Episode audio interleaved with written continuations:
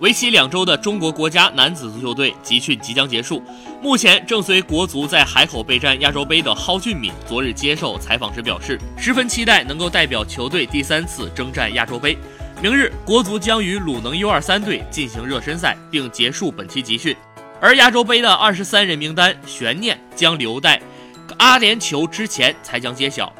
蒿俊闵透露。球队现阶段处于体能储备为主，并未涉及太多技战术训练的内容。尽管蒿俊闵阔别国家队多时，但他表示，和队友之间的配合磨练并不需要特意去进行，只是按照要求进行对抗和体能方面的储备。国足在海口期间计划进行两场教学赛，此前他们以七比二大胜延边北国，接受了首场教学赛。十五号也是本期集训的最后一天，国足的最后一个热身对手是鲁能 U23。此后，国足队员将获得短暂的休息时间，并于十八号在广州再次集结，飞赴多哈进行亚洲杯前的最后一期集训。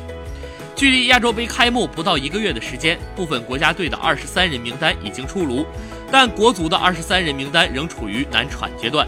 据悉，里皮将飞赴多哈，之前先淘汰三名队员，带着二十五人参加集训，结束集训后再决定最后的二十三人名单。